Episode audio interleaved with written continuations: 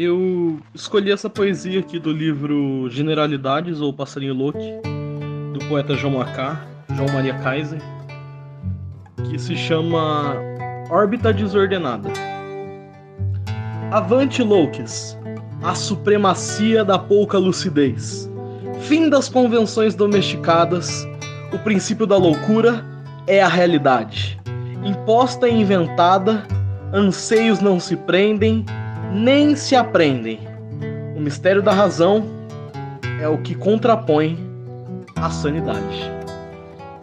E eu escolhi especialmente essa passagem porque a obra toda de John Mackay é muito antimanicomial, sabe? Eu acho que a, a luta antimanicomial ela compõe uma das lutas que, enquanto pessoa LGBT, enquanto pessoa trans, enquanto pessoa de identidade cisdissidente, é, nos atravessa muito. É, quantas vezes os nossos corpos é, foram domesticados, é, patologizados nessa lógica do manicômio. Então, eu gosto muito dessa ideia de João Macá de contestar a, a contraposição à, à, sanidade, a essa suposta lucidez. Então, avante, Louques!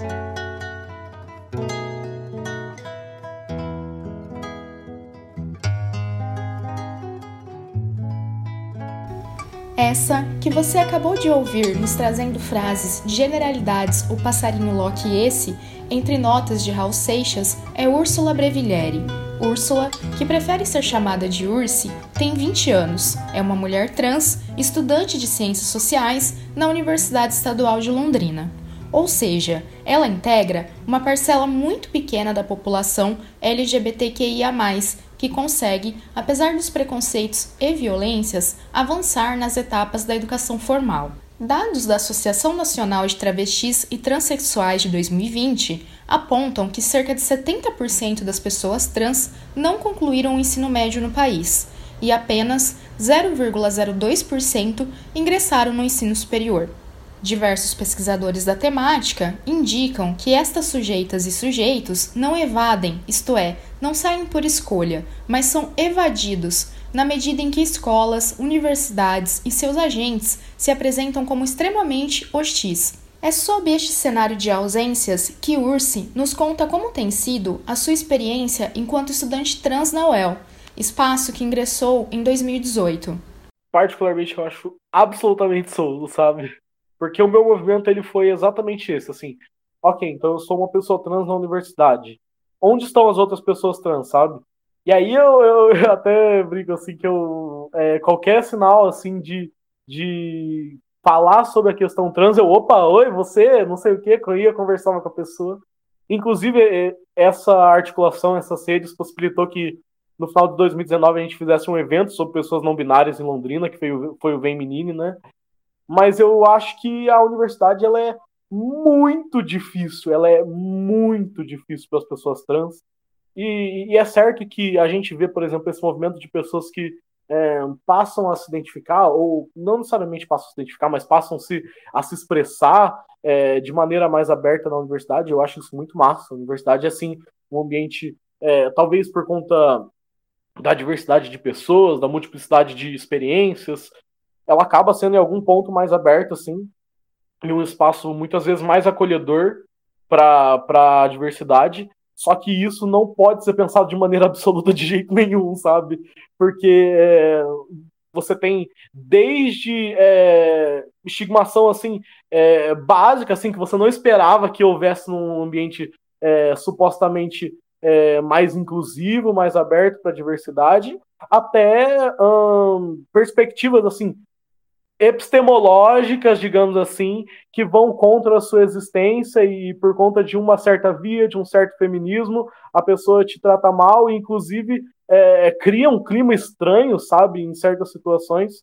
É, isso acontece muito, sabe, é, é muito é, bizarro, inclusive, imaginar que, é, por exemplo, dentro de um campo progressista, você tem é, um movimento ativo que com certeza coíbe as pessoas dentro da universidade por conta de, é, não só de olhares, comentários, mas até falas explícitas, diretas contra pessoas, sabe?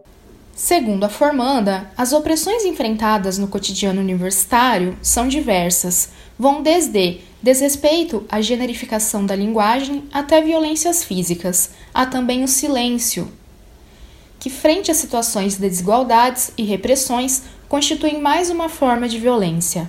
Por exemplo, eu acho que o mais clássico é. Há, há duas coisas nisso, né? Há, a pessoa que fala isso só por reprodução e há quem fala também isso que eu vou dizer é, optando por falar isso, né? Que é essa coisa do, do mulher de verdade, mulher biológica, sabe? É, já vi pessoas que cometendo essa gafe, e é problemático, e pessoas que discutem gênero cometendo essas problemáticas, sabe? Mas tá tudo bem, eu acho que a gente pode é, falar sobre isso. É, não deixa de ser violento em algum nível, mas acho que a gente pode discutir. Agora, o ponto é, é uma posição política de algumas de falar assim: não, mas é, na verdade você é uma, é uma pessoa se passando por ser mulher ou, ou é, qualquer coisa assim, frases nesse sentido assim, vivenciei algumas vezes e a ponto de ouvir assim, porque mulheres trans e travestis na verdade são homens, sabe? E em situações assim complexas. Eu acho que mais do que as pessoas dizerem isso e terem essas posições é, é as pessoas se relacionarem com pessoas que dizem isso e, e, não problematizarem essas falas de seus colegas, de seus colegas, de seus amigos, suas amigas, de seus parceiros, parceiras, sabe? E, e, e achar que tá tudo bem, que isso não viola certos corpos ou, ou que isso não produz certas violências, porque é, é, eu acho que nesse ponto é uma questão muito específica, sabe? Porque há muita gente que é que talvez não vá cometer, não vá dizer uma determinada coisa, é, não vai colocar uma posição que seja estritamente violenta, assim, sabe? Diretamente, como outros que a gente conhece, mas de, de uma forma, assim, é, absolutamente normal, assim, consegue ouvir essas falas e não se posicionar, é, consegue é, ouvir essas coisas e, e, não fazer alguma coisa. E aí é, é aquela coisa, assim, se, se tem é, 10 pessoas numa mesa e um nazista se senta na mesa e ninguém levanta, é, você tem 11 nazistas, né? E eu acredito muito nisso. Eu acho que se você é, se diz inclusivo, e se você até tem uma prática mais ou menos inclusiva, mas é, você não, não, não afronta as perspectivas de pessoas próximas a você, não são nem pessoas desconhecidas, pessoas próximas a você, isso tem alguma incoerência aí nessa, nessa sua suposta inclusão, né? E é o que a gente visualiza pra caramba, sabe? é, talvez seja mais pontual a gente encontrar pessoas que vão fazer essas falas problemáticas é, por querer, assim, politicamente, eu diria, né? É, sem se importar se isso vai ofender ou não, mas muitas que, que veem essas falas e, e não falam nada e também falam, ah, mas você deveria relevar, né? Porque tal coisa, porque tal coisa. E é isso, é, é sempre complicado, porque as pessoas sempre esperam que a gente releve e não relevam a questão das nossas existências. Atualmente, ao menos 12 universidades públicas no Brasil têm adotado ações afirmativas baseadas na identidade de gênero. É importante ressaltar que, além do acesso de estudantes trans às instituições de ensino superior, é preciso garantir políticas de permanência, o que inclui planejar currículos que reconheçam as diversidades também possibilitem o direcionamento para o mercado de trabalho, cujos postos regulamentados são ocupados por somente 6% deste grupo, ainda segundo informações da Associação Nacional de Travestis e Transsexuais. Este episódio foi produzido, apresentado e editado por Franciele Rodrigues, com orientação da professora Mônica Kazeker.